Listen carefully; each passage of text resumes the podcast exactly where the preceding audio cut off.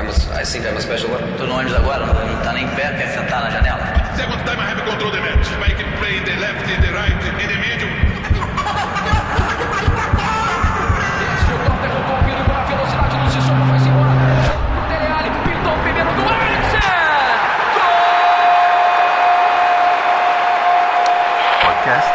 Tempo de Bola. Estamos no ar, senhoras e senhores, bem-vindos a mais um Tempo de Bola, o seu podcast semanal sobre futebol. Eu sou Otávio Neto e quando o árbitro apitar durante os próximos 45 minutos mais acréscimos, nosso time titular vai a campo. Mais uma vez aí em busca dos três pontos naquele bate-papo malemolente sobre os últimos temas do mundo do futebol. E no episódio de hoje vamos falar de um termo que veio à tona essa semana: a escola Guardiola. Quem são os ex-auxiliares aí de Pepe Guardiola que ganharam holofotes como treinadores? Existem diferenças nos seus estilos de jogo? Aquele tal de ataque posicional, funcional, o que significa aí essa filosofia? Vamos falar sobre isso por aqui, beleza? E na terra da bota, o cálcio terminou. A Juventus conquistou seu nono título consecutivo e manteve a sua hegemonia soberana na Itália. Mas quais foram os destaques do campeonato? Quais times, quais jogadores também chamaram a atenção? Vamos esmiuçar o italianão no jogo de hoje. Mas antes de escalarmos o nosso time principal, bora para aquele recado rapidinho antes da bola rolar. Se você não tá seguindo ainda o Tempo de Bola nas redes sociais, tá perdendo tempo, viu, meu camarada? A gente tá lá no Instagram, tá no Twitter, no Facebook, com o arroba Tempo de Bola Cast. É lá onde você encontra os nossos outros conteúdos ao longo da semana, onde você pode invadir o nosso vestiário, sugerir temas, votar nas nossas enquetes. Teve uma boa lá no Twitter, né? Aquela enquete da La Liga, quem foi o melhor jogador da La Liga. Então, sinta-se à vontade para votar nas nossas enquetes sazonais lá no Twitter e acompanhar também ah, as nossas novidades em tempo real. Estão é, rolando novos templates aí para as mídias digitais, então diz lá pra gente se vocês estão curtindo o conteúdo, sintam-se à vontade aí para mandarem críticas e sugestões também. Aliás, tem post novo também nas nossas redes sociais mostrando a nova camisa reserva do Manchester City, que ficou estupenda. Então corre lá, diz pra gente o que você achou da camisa, se você achou bonita também ou não, beleza? E sempre lembrando que estamos em todos os players e agregadores de podcasts. É só você escolher o seu favorito para ouvir os nossos programas. Pode baixar para ouvir depois. O importante, cara, é você jogar junto com a gente. Siga o nosso feed, deixa lá aquele follow e se quiser também a sua avaliação com aquele review de cinco estrelas para os nossos programas, deixando lá o seu comentário carinhoso. Isso ajuda bastante o nosso trampo aqui, beleza? Dito isso, vamos conhecer o time que a gente manda a campo no programa de hoje.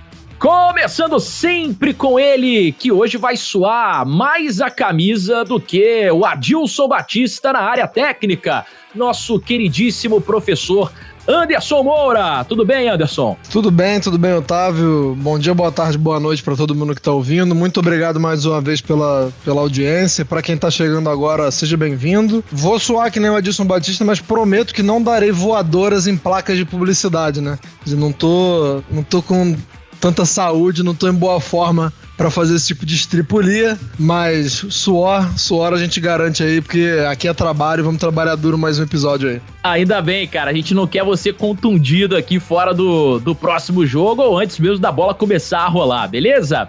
E na nossa volância, ele, que é uma espécie, como é que eu posso dizer, em extinção no futebol brasileiro, né? Apelidado como o mordedor de tornozelos, quase que uma entidade mística que vem sendo aí amplamente comparado ao refino brucutu do lendário craque Ataliba. Otávio Índio Rodrigues, tudo bem, John? Fala, Tatá. Pô, a Taliba, cara, eu pensei que eu ia receber toda a condecoração do Dinho, o cangaceiro dos Pampas. Eu pedi no último programa, que sacanagem, mas o Ataliba é um nome peculiar do nosso futebol. Mas eu queria saber do Dinho, eu gostava muito do Dinho. Tá tudo certo, meu querido? Bom dia, boa tarde, boa noite para todo mundo aí. Simbora para mais um tempo de bola. Enfim, il calcio é arrivato qui. Tá aí o Ataliba que fala italiano. Esse índio é diferenciado mesmo, né? E encostando ali no ataque, para fechar nossa escalação de hoje, ele que é símbolo de entrega, ele que já decidiu várias vezes alguns jogos aí pra gente, mas que tá insatisfeito, né, com os últimos cânticos da torcida que entoam o seguinte refrão, abre aspas, o Donan é pior que o Pimpão, fecha aspas. Fernando Campos, ô Donan, que história é essa aí, Donan? Tudo certo? Tudo certo, tudo ótimo. Uma comparação aí com o nosso querido Rodrigo Pimpão, né? Um jogador um pouco peculiar, né? Um grande personagem da história moderna do futebol brasileiro. Acho que a minha fase está um pouco melhor do que a do Pimpão, né? Já sendo um pouco perna aqui no tempo de bola para começar, acho que eu tô um pouco melhor do que o Rodrigo Pimpão, mas tô, tô muito satisfeito aí com o tempo de bola e acho que o programa de hoje promete. E acho que Rodrigo Pimpão nessa vai bancar para mim, vai ser reserva. Cânticos, então, injustos, na opinião do Fernando Campos. Eu ressalto aqui que a torcida tem sempre razão, beleza? Dito isso, bora pro jogo!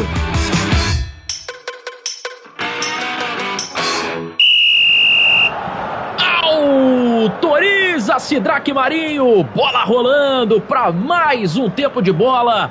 Vamos para os 45 minutos aí de tempo regulamentar no episódio de hoje, que tá recheado de bastante análise, bastante troca de passes. Então vamos tentar ser rápido por aqui, né? Porque a posse de bola já começa com o Arsenal, que para quem não assistiu conquistou o título da Copa da Inglaterra, FA Cup, no último final de semana depois de bater o rival Chelsea né, na decisão, vitória por 2 a 1 Mas o ponto em questão não estava exatamente dentro de campo, e sim na área técnica do Chelsea. O Mikel Arteta, treinador que assumiu os Gunners em dezembro de 2019, substituindo naquela ocasião o Nay Emery, ele conquistava ali o seu primeiro título como treinador. O Arteta, ex-jogador do próprio Arsenal, do Everton, dos Rangers, foi ídolo ali e bastante líder, né, por onde ele passou como jogador, é um dos novos técnicos da Escola Guardiola, que foi já há um tempo atrás a Escola Cruyff também, né? A gente pode denominar assim.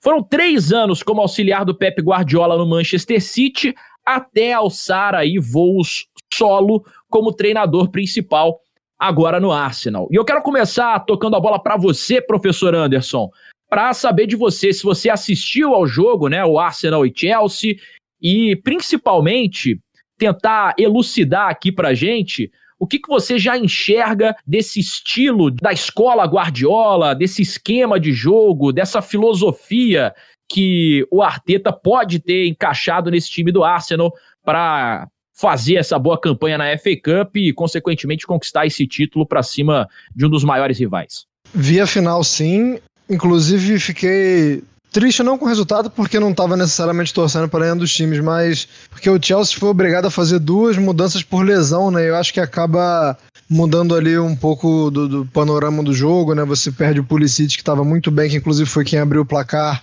é, por lesão, a Spilicueta também, que inclusive deve ter feito talvez uma das melhores temporadas da carreira, e o Arsenal não tem nada a ver com isso, tem o Aubameyang em grandíssima fase, acabou, acabou vencendo e sendo campeão. Mas eu acho que, que para fazer uma análise é, do trabalho do Arteta, eu acho que tem um jogo mais interessante do que esse, que foi quando o Arteta eliminou o próprio Guardiola, né? Na, na Copa mesmo, ele elimina o Guardiola e foi um duelo tático absurdo, muito legal, muito bacana de ver o jogo e depois de rever o jogo para entender algumas nuances, vendo um tentando anular o outro, isso é muito bacana porque os dois sabem como o Guardiola sabe como o Arteta pensa e vice-versa. Então, esse jogo eu acho que, que serve mais assim de parâmetro. A gente viu nesse jogo Arsenal e Manchester City é, que, o, que o Arteta eliminou, que, que, a, que a criatura eliminou o criador, né? É, um Arteta muito preocupado, por exemplo, sabendo das virtudes da saída de bola do City, é, botando marcações, encaixes individuais no meio campo para cima do De Bruyne e do Gundogan nesse jogo, que era uma coisa que ele não estava acostumando fazer, né? Era uma marcação um pouco mais de zona, é, ou se, se, se rolasse a marcação individual, não fazia perseguições longas. Mas nesse jogo, como ele sabia muito bem com que ele estava lidando, ele faz algumas alterações ali, né? E, e, sai um pouquinho do que, do que é o de costume para ele. E aí no segundo tempo a gente vê o Guardiola é, dando um contragolpe, é, mudando e começando o segundo tempo com, com, com a zaga com três homens, né? Bota o Mendy para atuar no meio campo, e aí o Arteta tem que lidar com essa mudança, e aí o, o Chaka muda o que ele estava fazendo, enfim. Foi um jogo que você poder, podia ver é, a cada 10 ou 15 minutos tinha alguma coisa nova. É, um, um treinador tentava dar uma cartada e o outro ia lá e, e revidava. Mas é, falando mais sobre a temporada, né, o Arteta chega no momento do horrível do Arsenal, né, um, um momento em que talvez nem todo mundo quisesse é, o cargo e talvez isso tenha até ido a favor dele, né? É, não, a concorrência não era grande porque você pegava um time no, no momento da temporada que já se imaginava que você não ia conseguir mais nada e vagas em competições europeias e, e, e, o Arteta chega com a, com a coragem é, de quem tá começando agora, né? E acho que ele começa a, trabalhando com alguns jogadores, percebe que percebe as principais deficiências. Aliás, mesmo quem não, quem não trabalhou no Arsenal, quem não trabalha no Arsenal sabe que as principais deficiências estavam no setor defensivo, né? É, Mustafa falha muito. É, eu acho até que é um, um problema que o Arteta não conseguiu é, resolver completamente, e que agora ele vai ter tempo para isso, mas ele, ele até tenta aí uma zaga com três homens e, e, o Tierney aparece muito bem, né? Que é um cara que foi contratado do Celtic para ser lateral esquerdo, mas acaba fechando ali como um terceiro homem da, da, da defesa e acaba ajudando muito o Davi Luiz e o Mustafa, que são os mais sujeitos a, a, chuvas e trovoadas. Mas eu acho que é um, é um, treinador que, independentemente da tática, e isso é uma coisa até que a gente tem que bater na, na tecla, né? Que eu acho que a gente é, caracteriza muito os treinadores por formação tática, né, por distribuição de jogadores em campo. Mas eu acho que isso é, é, é cada vez a gente deveria fazer menos isso. Porque os treinadores hoje em dia, eles, é, os de ponta, né, os de elite, têm sistemas muito híbridos e durante o jogo existem muitas variações táticas, então não tem como caracterizar muito o trabalho dos treinadores falando pelo posicionamento tático sendo que dentro de um mesmo jogo ele pode usar duas até três vezes, três formações diferentes. Eu acho que vale muito falar de como é, é o esquema de marcação, é, as funções que ele atribui para os jogadores dentro de campo, acho que importa muito. E eu acho que o Arteta trabalhou muito bem com o Aubameyang, por razões óbvias, né? Parece um pouco óbvio falar, até porque o Aubameyang termina a temporada ele quase beliscando uma artilharia do campeonato inglês, mas eu acho que ele, ele termina bem também trabalhando com os jogadores muito jovens que o Arsenal tem para usar nos flancos, né? Os caras que dão amplitude pro Arsenal. Tem o Maitland News, tem o Nelson, tem o Bakari Saka, né? É nem Bakari o primeiro nome dele, mas o Saka. Enfim, ele, ele começa a tentar desenvolver um trabalho com os mais jovens e acaba refletindo. Aí assim, acaba refletindo no Aubameyang. O Lacazette é, começa a fazer coisas que ele não fazia, que é marcar a, a, a saída de bola adversária, fazendo isso muito bem, é, melhorando no seu pivô. Então acho que, que além, é, acima de, de, de, de formações táticas, eu acho que o Arteta ele trabalha muito mais funções dos jogadores, né? É, botando laterais às vezes para trabalhar pelo é, interior, né? Que é uma, uma marca registrada do próprio Guardiola. O, o, lateral que não, não vai pela linha de fundo, não vai pelo flanco ali próximo da linha lateral, mas que vem para dentro. E ele começou a fazer isso, é, adaptando laterais para jogar como centrais para você ganhar aquela saída de qualidade. Então acho que o, o trabalho do Arteta se assemelha mais ao Guardiola nisso do que na questão das formações táticas, até porque está cada dia mais difícil a gente saber e identificar e rotular o Guardiola com formações táticas, né? Um cara que vai sempre adaptando de acordo com o que tem e de, de acordo com o que vai enfrentar. Eu vou fazer só um ponto aqui, Anderson, é fazer o advogado do diabo, que muita gente criticou o Davi Luiz, a gente criticou no último programa, mas nos jogos da Copa da Inglaterra a gente pode ter visto uma nova função, não uma nova função, né? Mas ele identificou e ele entendeu que o Davi Luiz, como zagueiro, não está mais dando. E esse, assim, esse esquema com três zagueiros em que ele é o cara que adianta e ataca toda hora, foi muito bem, foi perfeito contra o Manchester, o Manchester City na Copa da Inglaterra e voltou a ter uma boa atuação na final da Copa da Inglaterra agora. Acho que são 20 títulos para o Davi e o Arteta identificou isso. Ele voltou a entender, pô, esse cara aqui como zagueiro não tá dando mais e esse cara como volante, por ter uma habilidade técnica, apesar de ser meio trapalhão às vezes, pode funcionar. E ele adianta um pouco também o Martinez, né, que é o goleiro que entra na vaga do Leno, é um cara que joga um pouquinho mais com os pés, e foi o que eu falei com o Tierney, né, o Tierney chega para ser lateral esquerdo e acaba sendo um cara que entra ali muito mais para dar essa, essa solidez que o Davi Luiz não, não poderia, né. É, o, o que eu acho, né, para também pegar carona nessa situação, né, o Anderson acaba de lembrar essa questão do Martinez, que eu acho que foi muito importante para a ideia de jogo dele, ter um goleiro que também consegue gerar jogo e consegue ser mais uma opção de passe, né?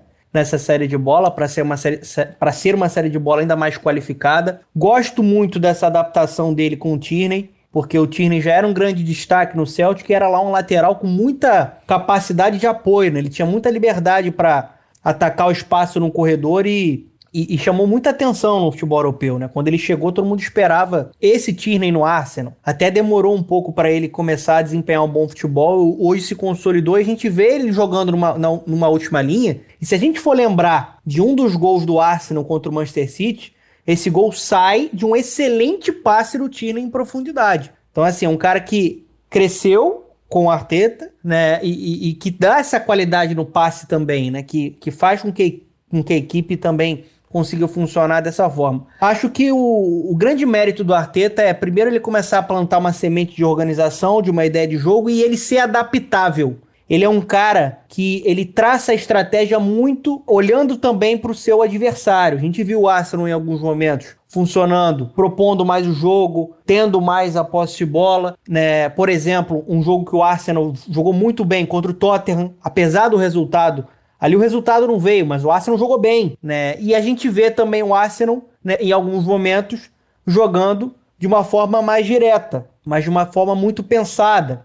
Acho que a forma como ele conseguiu anular os pontos fortes do Guardiola no Manchester City, né, foi assim espetacular, mas utilizando alguns conceitos que ele também, né, pegou e bebeu na fonte quando teve o contato com o Guardiola, né, com esse contato como auxiliar, que ele cresceu muito marcando pressão, série de bola, marcando alto, né? Como ele falou, o Lacazette, né? De uma forma que a gente nunca viu se doando pelo, pela equipe. É um cara que tem essa movimentação que também pode fazer isso. Né, o Aubameyang é um cara importante para as duas formas de jogo que o Arsenal vai escolher. Ele vai ser importante com posse, porque vai ser o cara velocista, vai ser o cara que vai ter é, a virtude do drible e, e, e, é muito letal. É um grande artilheiro. Para mim, é, ele é um dos melhores atacantes do futebol europeu há muito tempo, há muito tempo, né? Desde os tempos lá de Saint-Etienne, explodindo no Borussia Dortmund e se firmando né, no Arsenal. É importante lembrar que ele já foi artilheiro de Premier League e quase foi de novo, né? Nessa temporada, batendo na trave. E é um, também um cara muito importante se o Arsenal decidir jogar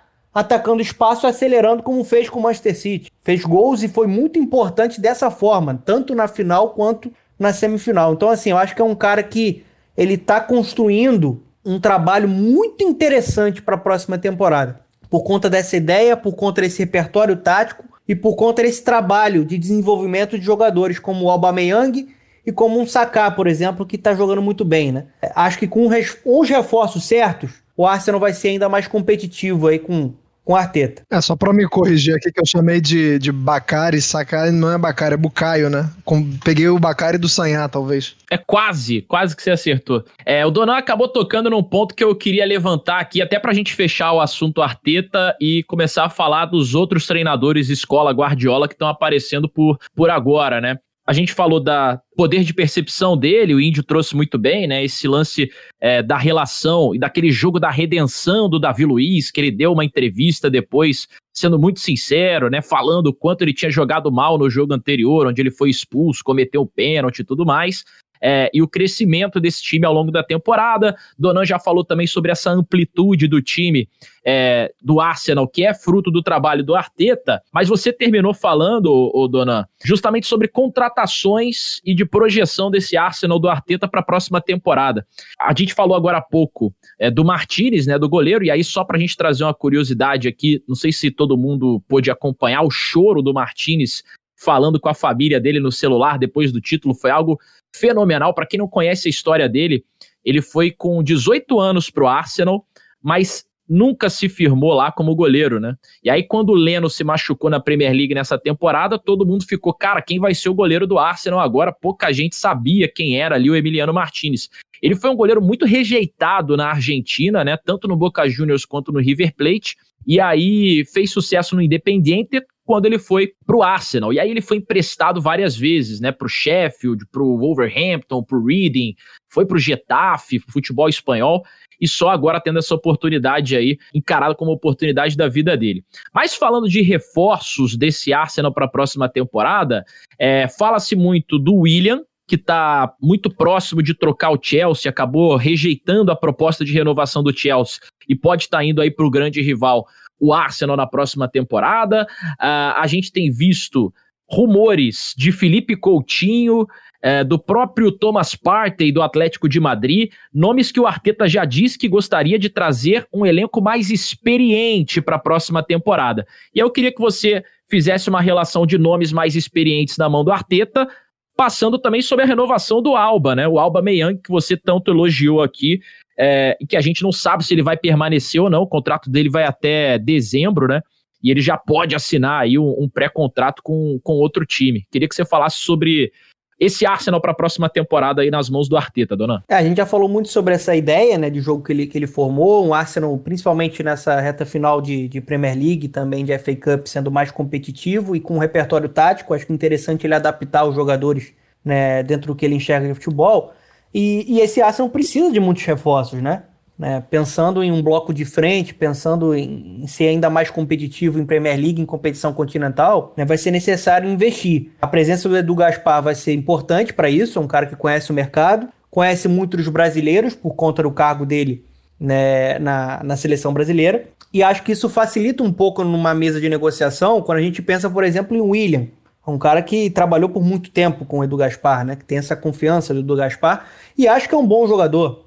Se a gente for analisar, principalmente pós-parado, o desempenho do William, foi um desempenho bem satisfatório com a camisa do Chelsea, né? Com gols, com assistências, né? com certo protagonismo em alguns momentos ali com o Pulisic, né? Quando a gente pensa do meio para frente, o Giroud aparecendo bem. Mas acho que o William é um cara que conhece a Premier League, já mora em Londres, né? E, e que pode ser importante, sim. Porque você consegue colocar um cara que tem Copa do Mundo no currículo, que é importante, que é muito útil, junto com outros jovens jogadores ali no, no setor, né? Tá desenvolvendo, por exemplo, o, o Nicolas Pepe, que eu acho que é um baita de um jogador, já foi uma grande contratação do Arsenal, né? Nos últimos anos o Arsenal tem até conseguido contratações interessantes, como o Torreira, né? Esse não explodiu tanto ainda, né? Tá oscilando muito, o próprio Aubameyang, né? O Felipe Coutinho tem um desejo muito grande de voltar para a Premier League. Acho que ele vai ter que trabalhar muito para se adaptar a um estilo do Arteta, porque tem que ser intenso e o Felipe Coutinho não é um jogador intenso, é um jogador que tem o refino, tem a qualidade, tem a capacidade de criação, tem um chute de média distância, mas vai precisar estar motivado. Suar, né?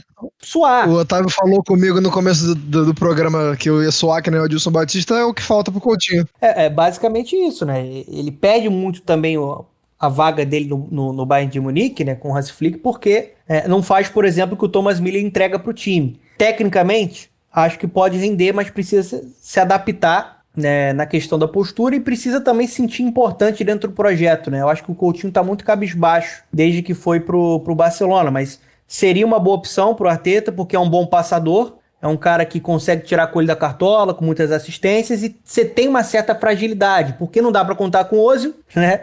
Todo mundo sabe que o que o Ozil não vem produzindo nas últimas temporadas. O auge dele foi de fato espetacular, mas caiu muito. Aí você tem ali a questão do Sebadios, tem que ver se vai ficar. É, acho que o Coutinho pode ser uma peça importante, né? E um outro jogador que esse me agrada muito, não sei o que os companheiros acham, e acho que é uma grande carência para o trabalho do Arteta é o Diego Carlos, que é um nome que tem sido muito comentado. Para mim, foi um dos melhores zagueiros do futebol europeu na temporada, um dos melhores zagueiros da La Liga, um cara que apareceu bem no Nantes, que explodiu no Sevilha. E é um defensor com grande capacidade de proteger a área, algo que o Arsenal precisa de um cara seguro ali. E tem o bônus que o Arteta quer, que é a qualidade no passe. A qualidade para iniciar jogo. Seja com um passe curto, seja com um passe longo. Por exemplo, para explorar a velocidade de um William, para explorar a velocidade de um PP, de um próprio Aubameyang. Então ele vai precisar de fato de, de reforços né, que, que sejam soluções né, para essa equipe do Arsenal é, inseridos aí em um coletivo que tem funcionado. Mas eu, se fosse o Arteta, eu, eu optaria pelo, por reforços nesse sistema defensivo que é muito frágil ainda, né, apesar ali, da melhora do, do Davi Luiz nesse esquema com três homens lá atrás, mas precisa ali de peças para lateral, para volante, né? E o Aubameyang, Otávio, só para finalizar o que você me perguntou, assim, é o protagonista do time, né? Ele é um dos melhores atacantes do futebol europeu. É um cara que tem entregado um futebol de altíssimo nível. Ainda não, não teve a chance de jogar em um clube, como é que eu posso dizer assim, de elite, né? Que vai brigar mesmo por coisas grandes na Champions. Ele jogou em um Borussia Dortmund muito competitivo e um Arsenal que está numa eterna reformulação, né? Reconstruindo desde que o Arsene Wenger saiu. E é um cara muito importante pro, pro Arsenal vir pro para um, um patamar acima, né? Para subir um degrau. Porque é finalizador, é veloz, tem habilidade, é um cara que ele consegue se adaptar a qualquer estilo de jogo. E esse cara precisa estar em um projeto grandioso como o do Arsenal. Sem dúvida, né? E a gente ainda tem que ver algumas pessoas dizerem que o Alba Meyang é um craque subestimado, né? É, então eu concordo plenamente com isso, porque é um baita craque o Alba Meyang, apesar de ter aí já seus 31, quase 32 anos, quem sabe ele pode estar em busca, talvez, aí do seu último grande contrato, né? Apesar de estar no auge da carreira ainda, é, o Alba Meyang. Eu quero continuar falando dos pupilos do Guardiola, né? É, dos alunos dessa escola Guardiola, e pouca gente deve se lembrar, mas talvez o, o primeiro aluno que apareceu dessa escola Guardiola foi o Tito Villanova, né? O Tito Villanova é, assumiu aquele Barcelona do Guardiola quando, em 2012, ele decidiu trocar o Barcelona pelo Bayern de Munique. E ele foi, inclusive, a indicação do Guardiola para assumir naturalmente aquele Barcelona. Infelizmente, né, o Vila Nova não pôde mostrar o seu trabalho por muito tempo, porque ele já tinha identificado um câncer na garganta, do qual ele veio a falecer é, alguns anos depois, em 2014. Mas naquele ano de 2012, ele levou aquele Barcelona ao título né, da temporada da La Liga, temporada 2012-2013. Acabou deixando o comando do clube logo depois, quando veio a falecer alguns anos depois do Tito Villanova. Mas o que eu quero falar agora, e eu queria chamar o Índio para debater sobre esse assunto, é sobre o nome que mais se fala no Brasil recentemente, sobretudo depois do anúncio oficial que aconteceu nessa segunda-feira, né, na última segunda-feira, na contratação do Domenech Torran, o Domi, já apelidado carinhosamente como Domi aqui no Brasil, ele já era chamado assim, mas assim fica mais fácil pra gente, né? Que é o novo treinador do Flamengo, chega para ser o sucessor do Jorge Jesus. A gente chegou a falar sobre ele aqui no programa é, da saída do Jesus no Flamengo, prospectando a possível chegada dele. E o Domi, cara, o, o Domenech, ele é realmente um treinador diferente do que o Jorge Jesus era, né?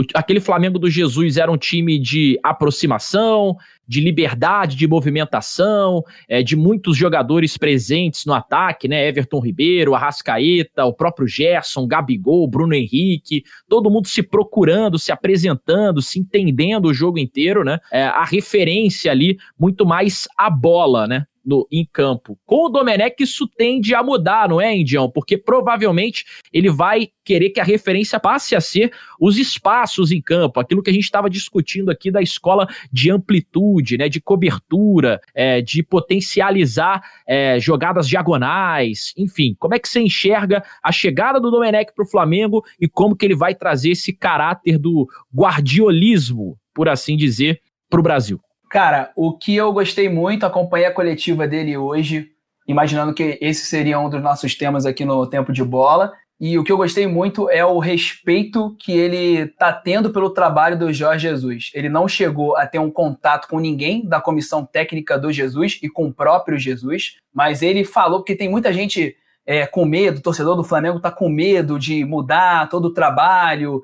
A gente sabe, a gente já conversou, conversei isso muito com o Anderson, muito com o Donan e com amigos nossos que não são jornalistas, mas acompanham futebol e são flamenguistas ou não Estava todo mundo muito preocupado que seria uma quebra de, de, de ideologia, de, de pensamento. E futuramente, a longo prazo, talvez seja, mas ele está com um respeito muito enorme para o trabalho do Jesus.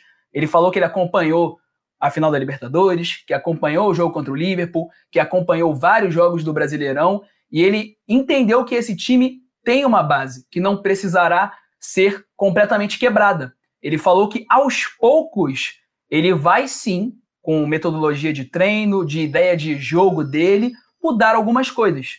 Mas ele sabe que não tem essa necessidade de ter uma quebra imediata, como a gente citou aqui no, no programa do Jorge Jesus, quando aconteceu quando o Galo contrata o Dudamel. Não vai ter isso. Ele vai aos poucos moldar essa metodologia dele. Isso é extremamente importante para o público, até para o público, não, para o grupo do Flamengo aceitar ele até para o torcedor mesmo, falei público, até o torcedor aceitar ele. Esse foi um ponto importante da coletiva. E o segundo ponto que eu achei legal foi ele, foi a diretoria do Flamengo deixando claro que ela foi muito, entre aspas, respeitosa ao falar que o Flamengo não estava querendo, é, não estava tendo um preconceito com técnicos brasileiros, mas ela deixou claro que ela não, por mais que ela não tenha esse preconceito, que ela não quer contratar.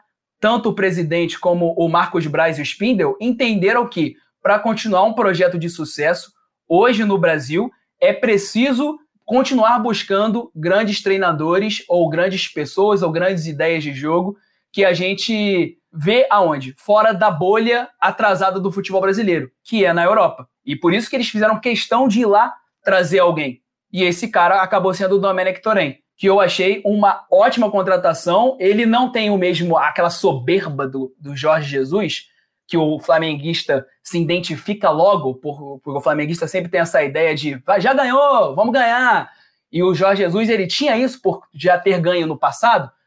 E o Domenech Torren ele tem um, um, um estilo mais humilde, porque eu acho que ele tem que se provar. Mas, ao mesmo tempo, a diretoria está confiante, dizendo que é o cara que já estourou muito champanhe, que ele sabe o que é vencer, por ter trabalhado com isso, com, com, com, com o Guardiola, né? Durante todo esse tempo em que o Guardiola venceu e ele estava lá, né? A gente estava até conversando ontem no WhatsApp, relembrando aí sua dica no finalzinho de algum tempo de bola aí, que foi a série do Our Nothing do Manchester City. Em vários momentos a gente vê o Domi trabalhando junto ali com o Guardiola e a gente vê essa relação próxima dele. Só um ponto que eu queria destacar, Otávio, que aí pode ser talvez não positivo, mas que me chamou a atenção ouvindo até um outro podcast, que foi o Muito Mais do que o Futebol, em que o Lúcio de, de Castro ressaltou nessa saída do Jorge Jesus agora, o torcedor do Flamengo se viu ameaçado com. Não se viu ameaçado porque sabia que o poderio financeiro do Flamengo é muito grande, mas se viu ameaçado com chance de perder alguém para o Benfica. E o Lúcio de Castro ele ressalta no, no, no, no Muito Mais do Futebol esse ponto do, guardi, do, do, do Domi ter trabalhado com esse grupo City o Mari, que veio do Grupo City para o Flamengo, se num futuro, ele, Domi, que falou que quer ficar aqui 4, 5 anos e ter uma carreira de sucesso no Flamengo, se no futuro isso, essa proximidade com o Grupo City e com o Guardiola, se não poderia ter um efeito, entre aspas, é, paradoxal, assim, né? O cara vem, vai, vai, vem para trazer o sucesso, mas em contrapartida, o Guardiola que tá ali, ó, ó, Domi, aceita o Flamengo, você não pode deixar passar isso não, é um grande clube. Ao mesmo tempo, será que, pô, esse garoto aí, Vamos pegar o exemplo aqui do um futuro Renier. Será que esse cara aqui não, não daria bem no City, não?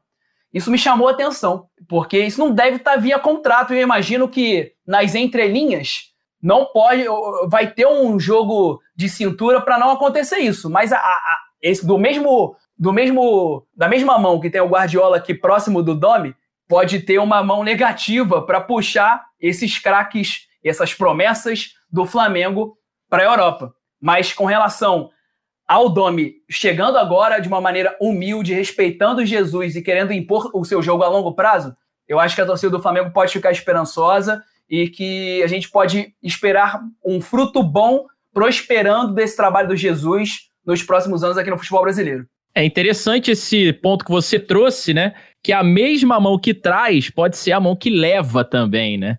Então é um caso a se pensar, até porque o Domi trabalhou com o Guardiola durante 10 temporadas, foram 10 anos ao lado do Guardiola.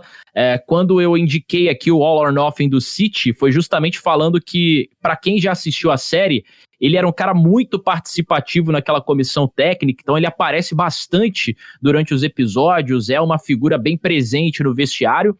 É, e ele trabalhou com Guardiola de 2008 a 2018, né? Passou pelo Barcelona, passou pelo Bayern, passou pelo Manchester City, foi mesmo campeão por onde passou, estourou champanhe, como disse a diretoria do Flamengo, por onde passou, mas tem essa relação ainda muito umbilical também com o Guardiola. Vamos ver até que ponto é, esse cordão umbilical vai ser cortado ou não.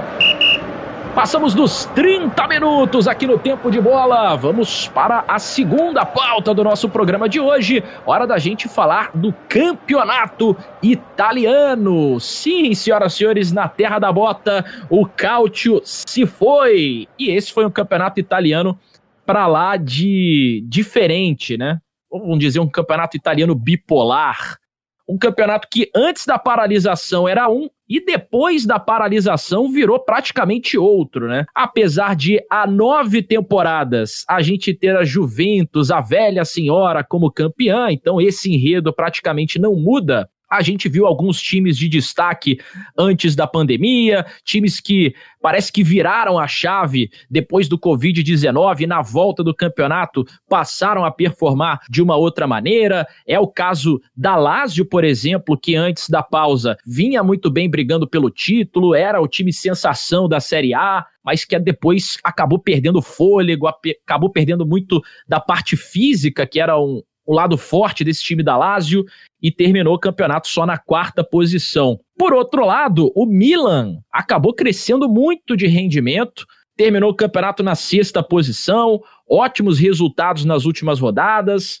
um time que realmente cresceu também com a chegada do Ibrahimovic e tudo mais, é, tornou-se um time interessante. Mas eu quero começar falando aqui com Anderson Moura sobre a Juventus, né, a velha senhora, porque para quem olha, Anderson, a tabela do campeonato, parece que foi difícil para a Juve, né? 83 pontos, um pontinho só de diferença para a Inter, que ficou ali com o vice-campeonato, que terminou a temporada com 82 mas foi um ano em que a Juve mais uma vez teve, vamos dizer assim, facilidade para conquistar o nono título consecutivo, se não me engano, o 36 né, da história da Juventus na Série A. O que, que teve de diferente nessa temporada, na sua opinião, para a Juventus conquistar o campeonato italiano, Anderson? Você falou aí que pode aparentar, né? Quem pega só a tabela, aparentar que foi difícil o campeonato. Difícil foi ver a Juventus nesse final de campeonato, né? Um time muito pobre. É, mas, apesar disso, eu vou, eu vou até falar aqui de, de uma forma muito geral, antes de falar mais da Juventus. Foi um campeonato muito bom. Muito bom mesmo. E aí, é, eu vou até entrar numa, numa questão que o Mauro César Pereira, né? Escreveu no, um artigo no, no UOL falando que, que o campeonato era monótono. Eu acho que isso depende muito de como a gente enxerga ou do que a gente quer ver em um campeonato, né? É, tem gente que vê o quer ver um time uma máquina super campeã e, e não se importa muito é, pro nível do, daquela galera do meio de tabela. Tem gente que vê querendo variações táticas ou novidades. É, enfim, eu acho que a gente tem que respeitar o, o, jeito que todo mundo gosta de ver futebol. Tem gente que. Ninguém vê o futebol querendo a mesma coisa que outra pessoa. Eu, por exemplo, me diverti muito vendo os jogos do Sassuolo do Bolonha, que não tinha aspiração nenhuma no campeonato. O Bolonha, durante algum momento, até teve a aspiração de Europa League, mas acabou não se confirmando. Mas eu acho que tem que ver muito e, e tem que respeitar muito o que cada um procura em um campeonato. Se você é, é, um tipo de pessoa que vê só a tabela e vê só o resultado e é analista de resultado, eu dou razão a você. Eu acho que o campeonato é monótono mesmo. Porque, e, e, mas não acho que isso seja um problema da Juventus, tá? Acho que a gente não pode penalizar a Juventus por causa disso. A Juventus faz o trabalho dela, acho que isso é um problema da Inter, da Lazio, do Milan, enfim. Acho que a gente não pode diminuir o trabalho da Juventus é, por ela conquistar nove campeonatos, né? Parece um, um paradoxo isso. O time não pode ser diminuído por, porque conquistou nove vezes. Agora, falando sobre a Juventus especificamente, é, a Juventus teve dois momentos ruins na temporada, né? É, a Juventus teve um momento ruim ali em novembro, mais ou menos. Ela começa o campeonato muito bem, aí em novembro tem uma queda, consegue se reerguer, e aí depois da, da parada volta muito, muito mal. E aí o Sarri fala que é cansaço, é, tanto físico quanto mental, é, que a parada influenciou muito é, na mente dos jogadores, né, acima do físico, influenciou muito no, no, no, mental, no emocional, e acho que, que não é uma desculpinha, acho que realmente tem um, uma influência. Mas é, os momentos ruins da Juventus, é, é, nessa temporada, eles foram caracterizados pelos momentos ruins de jogadores muito chave, né? O primeiro momento ruim da Juventus, em novembro, é quando o Cristiano Ronaldo passa por uma pequena seca. E a volta agora da, da, do, do, da pandemia, né? É quando o Pjanic meio que largou de mão o time, e que era um cara muito importante para o funcionamento do meio campo. Tanto é que, a partir do momento que o Pjanic atravessa essa fase ruim, é um efeito cascata, porque todo o meio-campo é afetado. Você tem um meio-campo muito distante do ataque. É, o Bentancur, que é um cara que até faz muito bem aqui aquela meia-direita, né, nesse, nesse esquema de três meio-campistas da Juventus. Se ele tiver pela direita, eu acho que ele fez, enquanto esteve nessa função e nessa posição é, de, de, de, carregar a bola e de ajudar e de se aproximar do ataque, foi muito bem. Mas quando se pediu um pouco mais disso do, dele, não entregou.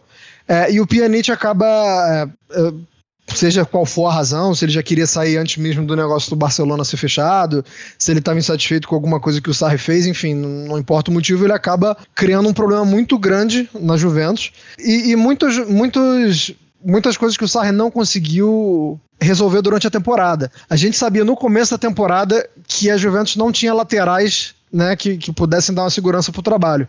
E o Sarri não conseguiu resolver isso até o final da temporada. Danilo até começa bem, mas é, a volta do Danilo da pandemia foi horrorosa. Muito ruim, muito ruim mesmo. A ponto de ser preterido e a ponto do quadrado pegar a lateral direita e não sair mais. E, e é Alexandro alternando bons e maus momentos, mas abaixo das temporadas que ele já fez pelo Juventus.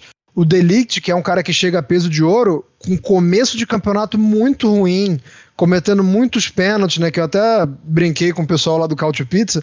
Parece um boneco de Olinda, né? O, o braço dele não, não consegue encolher, ou não consegue ter, ter um, um, posicionamento corporal ali. Então, é, foi uma coisa com que o Sarri teve que lidar, porque o Delite ele seria introduzido no time aos poucos. Mas quando o Chiellini sofre uma lesão muito grave, cai no colo da vaga do Delite e fala assim: é tu, é, é tu ou tu? Né? Não, tem muito o que fazer. E aí o Delite na marra até consegue uma melhora. E eu acho que o último ponto foi é, a, questão do ataque. Em dezembro, foi a, a, o único recorte da temporada ali que a gente viu Higuaín, de Bala e Ronaldo jogando juntos e foi um momento da temporada que, por alguns minutos, é, funcionava. Não dava para ser utilizado contra certos, joga contra certos adversários. É, o Dybala se sacrificando muito mais do que os outros dois. É, por questões físicas e, e, por questões de tamanho também, né? É, o Higuaín por questões de barriga do Higuaín. Bem, é, o Higuaín é, já, já a no declínio físico. do Pipita. o Higuaín já no declínio físico. E o Ronaldo já com aquela... Não, não querendo falar que o Ronaldo é estrelinha, mas ele é a estrela maior da companhia. Isso é um fato. E ele vai ter regalias em decorrência disso. E aí acaba que... É, é, é, quando começa a ter uma sintonia ali bacana entre os três, pum, parada do campeonato. E aí quando volta, só o de bala no mesmo pique. Eu acho que o Ronaldo voltou mal. É, gol ele não deixa de fazer, né? Porque ele, ele, é, ele tem um poder de decisão e, e, e, se responsabiliza e chama o jogo. Mas teve jogos do Ronaldo que eu vi, é, um que eu me lembro em particular, ele faz até gol, que é contra o Bolonha. Foi o pior jogo do Ronaldo que eu já vi e mesmo assim faz gol, mesmo assim tenta resolver, mas eu acho que, que é uma temporada de muitos problemas. É, o, o Sarri, ele tem a, a, parcela de responsabilidade dele nisso tudo, até porque ele é quem comanda, mas eu acho que ele teve que lidar com muitas coisas também, além de ele estar tá tentando é, colocar o seu estilo na Juventus, tem que tentar isso com chuvas e trovoadas, né? Com problema lateral, com o Delite se adaptando, com o Pjanic parando de jogar, com o Higuaín engordando, é, com o Rabiot que não serve para nada, com o Bernardeschi que foi fazer o primeiro gol dele na temporada na penúltima rodada. Então, assim, eu acho que o Sarri tem que ser responsabilizado, mas acho que teve muita coisa ruim na, na, na Juventus na temporada. Deu para ver que o seu ódio foi crescendo aqui no final da sua declaração. Melhor você parar por aqui. Vocês acharam que não ia falar do Rabiot, mas eu consegui encaixar meu ódio pelo Rabiot. Você sempre consegue. Vocês podem me chamar meio de maluco, cara, mas eu gostei muito de ver o Hellas Verona nessa temporada do italiano, viu? Eu achei um time bem maneiro, o, o Faraone, né, que não é nenhuma novidade no italiano, já passou pela Inter, já passou por vários times aí. Eu achei um lateral direito que eu quase votei nele para nossa seleção. Aliás, daqui a pouquinho eu vou falar qual foi a nossa seleção que a gente montou nos nossos votos do Campeonato Italiano, seleção essa que você vê também nas nossas redes sociais, lá no arroba Tempo de Bola Cast. E eu gostei muito de um jogador que eu não conhecia, tá? É, que é o Amrabat, que era um volante ali do Hellas Verona que jogou muita bola também. Ele pertence à Fiorentina, mas eu confesso que eu não tinha visto ele jogar ainda e nessa temporada eu achei ele muito bom jogador. Eu queria falar agora dos times de Milão, né? Que cresceram muito no pós-pandemia. É, principalmente o Milan, cara. O Milan foi incrível o que aconteceu, porque o Ibrahimovic, ele participou de 15 gols em 18 jogos, transformando o Milan ali no segundo melhor time da Itália, à frente inclusive da Juventus, né, depois da, da pandemia, e transformou o ataque do Milan no melhor ataque do futebol europeu desde o retorno da pandemia. Mas eu queria falar com o Fernando Campos sobre a Inter de Milão, porque eu falei isso com o Anderson agora na análise dele. A Inter terminou o campeonato a um ponto só da Juventus. Claro que a Juventus tropeçou muito nesse final, tava um time melancólico ali de se assistir, mas a gente vê méritos dessa Inter de Milão no crescimento do time, né? O Lukaku jogando muito, é, o torcedor Nerazzurri pode estar feliz agora porque o time deve sim fazer a contratação do Alexis Sanches. Então, como é, você que fez vários jogos né, da, da Inter de Milão nessa temporada, Fernando Campos, como é que você viu o crescimento aí do time do Conte? O que, que você acha dessa Inter de Milão para a próxima temporada? É, é animador a forma como o time terminou é, essa temporada do Cautio, né? É, com certeza. Só para também fazer um, um, pequeno comentário geral, assim, é, eu tive a oportunidade de comentar o campeonato italiano nessa temporada pelo Dazon, né? Pela primeira vez, foi uma honra, né, comentar um, um, campeonato italiano. E eu vi assim um campeonato de excelente nível, de ótimo nível. A temporada 2019-2020 foi espetacular. É, por conta do nível técnico de vários jogadores né, que atuaram nível altíssimo e por conta do repertório tático, uma riqueza tática muito grande. Eu posso citar o Sassuolo do Deserbe, espetacular com seu jogo posicional, né, trabalhando com posse de bola, envolvendo adversário, mostrando que você não precisa de muito investimento às vezes para ter um futebol de controle, de imposição com, com posse de bola. Fez uma temporada de altíssimo nível. Não posso falar de Lazio, né, com Inzaghi, um seu jogo mais físico, mas também com qualidade, da própria Atalanta, que a gente já cansou de, de destacar aqui do Gasperini, né, e também a, a Inter de Milão, né, entrando um pouco aí na sua, na, na sua pergunta. Eu fiz o primeiro jogo da Inter de Milão e outros jogos também, mas eu vou falar desse primeiro jogo, que foi o jogo que mais me surpreendeu, que mais impactou. Por quê? Todo mundo esperava uma Inter de Milão protagonista na temporada, muito por conta dos investimentos, é, de um Lukaku, por exemplo, chegando, né, de um Sense, né, de um Barella. É, foi uma, te uma temporada que a Inter investiu um pouco mais, né? E também por conta da chegada do Antônio Conte. E o primeiro jogo foi um primeiro jogo, assim, uma goleada.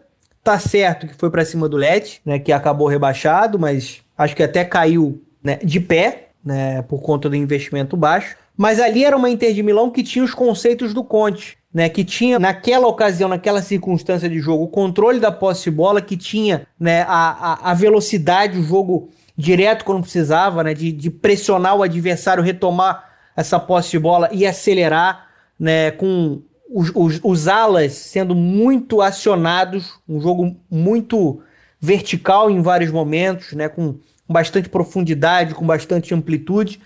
E você citou muito bem o encaixe perfeito de uma dupla que em vários momentos ela encantou no futebol europeu, que foi a dupla de ataque com Lautaro Martinez e com Lukaku. O Lukaku fez uma temporada espetacular, ele não entrou na minha na minha seleção porque a gente está falando de um campeonato que teve Mobile, a gente está falando de um campeonato que teve Cristiano Ronaldo, a gente tá falando de um campeonato que a gente pode citar, por exemplo, o Caputo, que o nosso querido Nelson Moura é apaixonado no futebol e eu também acho que é um grande atacante.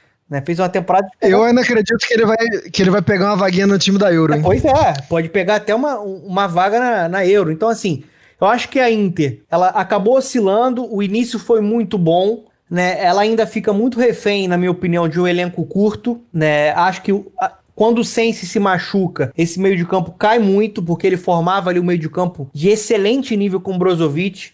Foi um cara que eu votei na minha seleção, que é um cara que dita ritmo, que tem, assim, é, para mim o Brozovic tem um nível de elite, assim, quando se trata de um meio campo, porque ele marca muito bem e ele consegue construir muito bem. E também por conta do Conte, não tem como a gente tirar o Conte dessa, dessa, dessa culpa. Eu acho que a Inter ela teve uma temporada assim de muita chance de conseguir tirar esse título da Juve e ele foi teimoso, né, em alguns momentos botando o Eriksen muito no banco de reservas, né, com algumas convicções que a gente sabe do Conte, né, que ele acaba peitando o jogador, e também eu acho que é um cara que precisa de ele precisa de um repertório maior tático. Ele fica muito preso a esse esquema dele, que funciona, mas em alguns momentos os adversários acabam conseguindo neutralizar e ele fica preso ao 3-5-2, ao 3-4-3, né, que ele acaba utilizando. Usou muito mais o 3-5-2 nessa temporada com o Lukaku e o Lautaro. Tem mérito também na recuperação de jogadores que estavam embaixo, como o Alexis Sanches, mas é um cara que é muito difícil de lidar, Otávio. É, ele, ele, é estrategista, ele, ele produz bons trabalhos, só que ele fica refém também, acho que, do comportamento dele. Então, eu, eu, projeto uma Inter de Milão muito forte com ele ou com o Alegre, né? Que tem sido aí o provável substituto para a próxima temporada, porque tem um elenco fortíssimo e, e, e, a tendência é que se invista mais, né?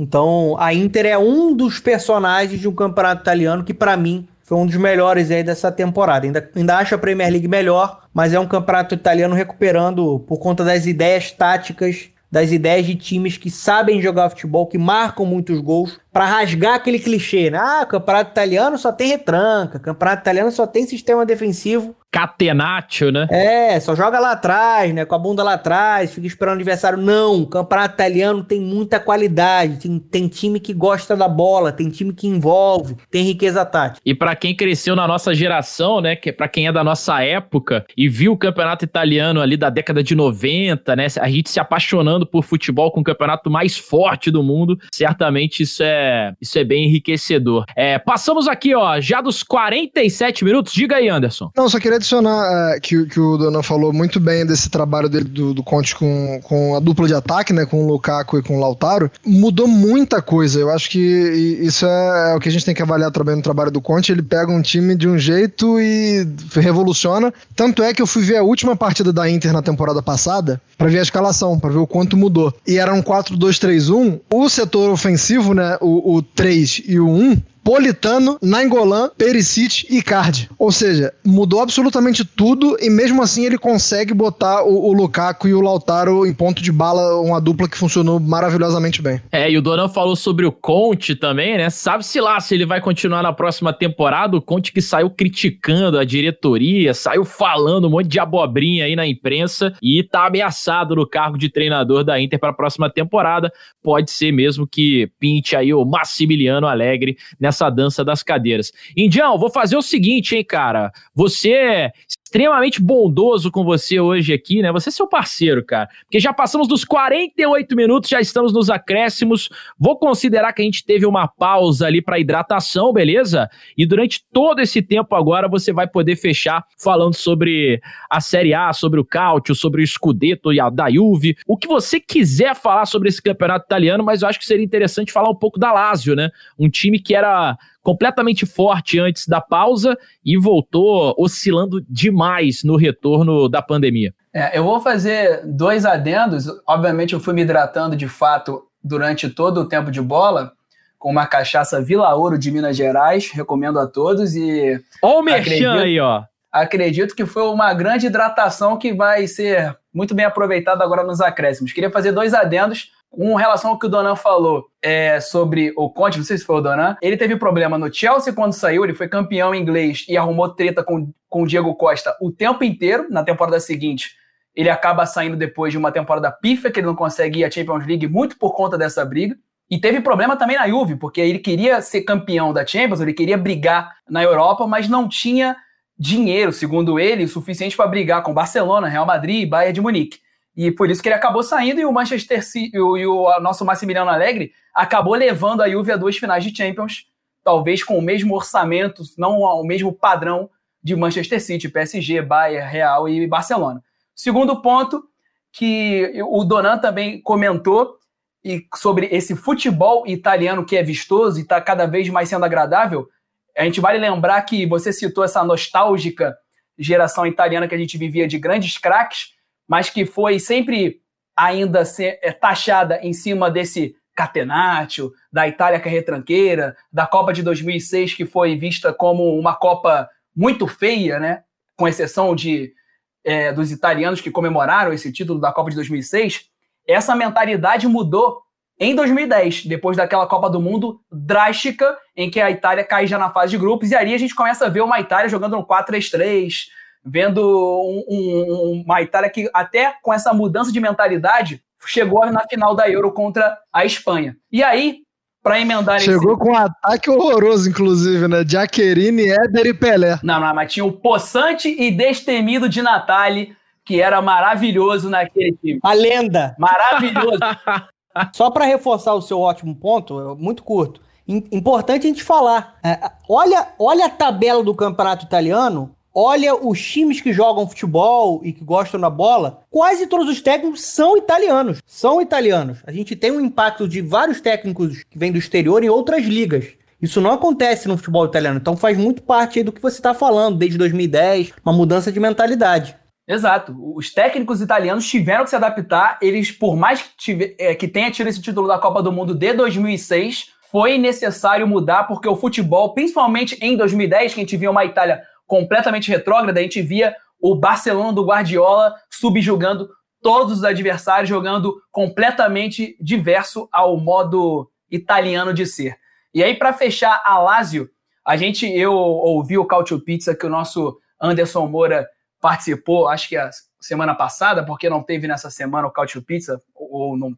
Eu sei que teve uma pausa aí no Cautio Pizza, e o nosso Myron citou que esse foi o campeonato do asterisco, e eu concordo completamente com ele. A gente já citou aqui o Milan, que mudou drasticamente depois e, gente, e acabou jogando um projeto fora, porque o Stefano Pioli está fazendo o melhor trabalho dele e, e, se encontrou com o Theo Hernandes jogando muito na, na esquerda. O Rebite, enfim, botaram esse cara de titular para jogar no segundo semestre e ele deitou no time do Milan, o Benasser indo muito bem e o Ibra sendo Ibra. E a gente viu o Malásio, em contrapartida, acabando o futebol dela. Por quê?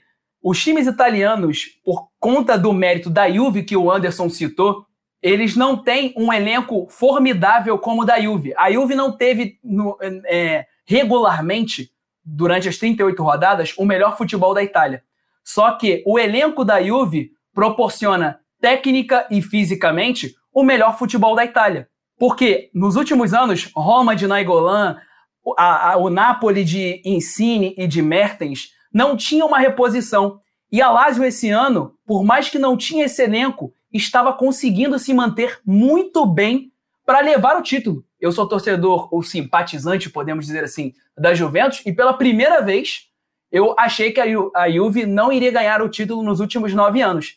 E para mim iria dar Lazio, só que não deu, porque veio essa pandemia e um jogo completamente físico da Lazio e que não estava sentindo falta do elenco, sentiu com essas cinco substituições que foram implementadas e com essa parada, quebra de ritmo de jogo, três meses, dois meses sem jogar, a Lazio foi a que mais sentiu. Assim como o, Napo, o, o Napoli oscilou bastante por conta desse mais jogo físico do Gattuso e por não e não talvez não tenha sentido tanto como a Lazio por ter um elenco maior, porque aprendeu com as temporadas anteriores, a Lazio sentiu muito o Immobile parou de fazer gol, a Lazio parou de ganhar, o Luiz Alberto parou de jogar e vimos uma Lazio quase. Teve a lesão, a lesão do Correia também. Exato. E a gente viu uma Lazio penando para conseguir pegar uma vaga na Liga dos Campeões. A gente até achou que o Cristiano Ronaldo poderia superar o Immobile na chuteira de ouro, na corrida do campeonato, até que no, no final o Immobile levou a chuteira de ouro. Mas é o campeonato do asterisco. Acho que a Juve mereceu, mas muito por conta do que o Anderson falou. É um mérito a longo prazo. Desde 2009, 10, 11, quando pensou em construir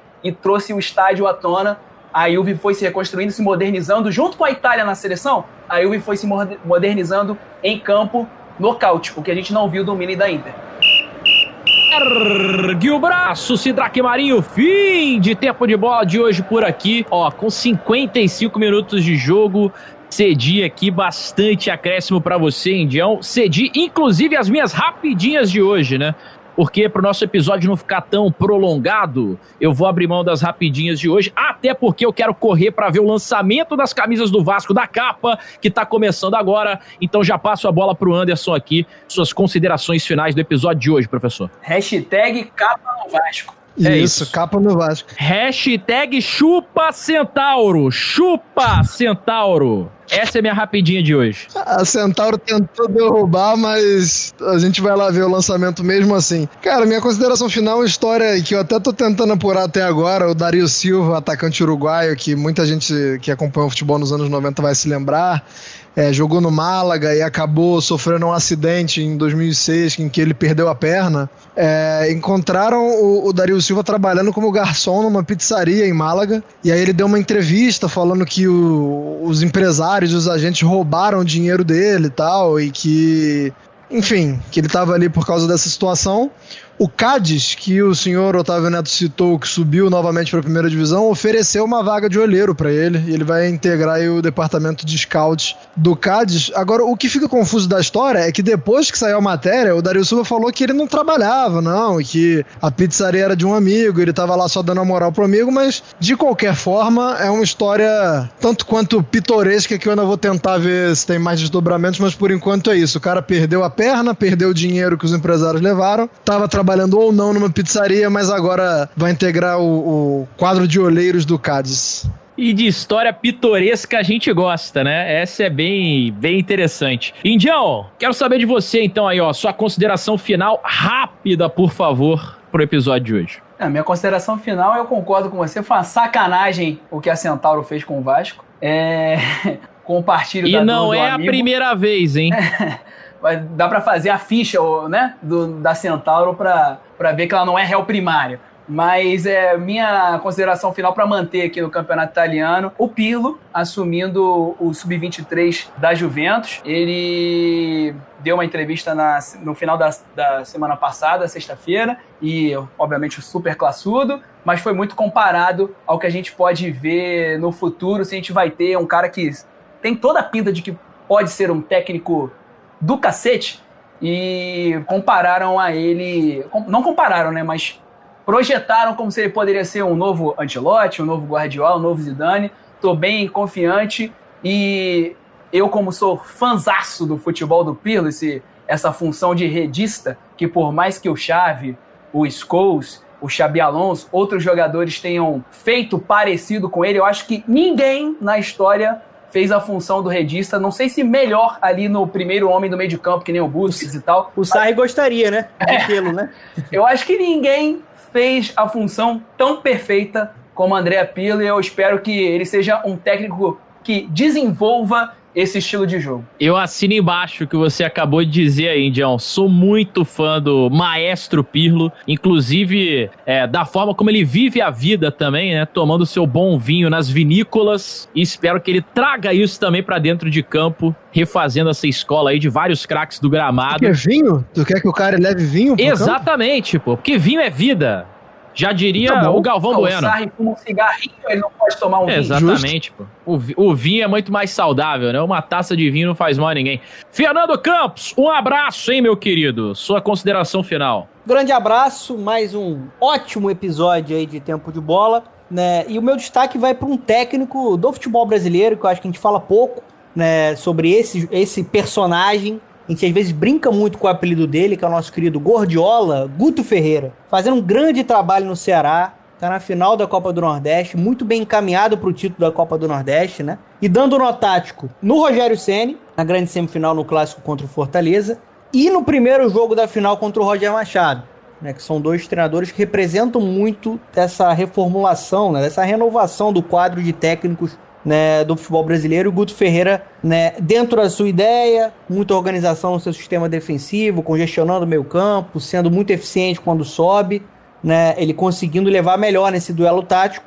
Então, uma menção honrosa aí pro belíssimo trabalho do Guto Ferreira, que é o técnico que mais tem se destacado aí na última década, né? na década, né, no futebol nordestino. E tá muito próximo aí do título da Copa do Nordeste. Belíssimo trabalho de Guto Ferreira. Mais um da escola Guardiola? Ou não, né? É o Gordiola, o Guto Ferreira. E por hoje é só, viu, senhoras e senhores? Agradecendo a todo mundo que ficou acompanhando o episódio até aqui no finalzinho. Obrigado demais pela companhia, pela audiência.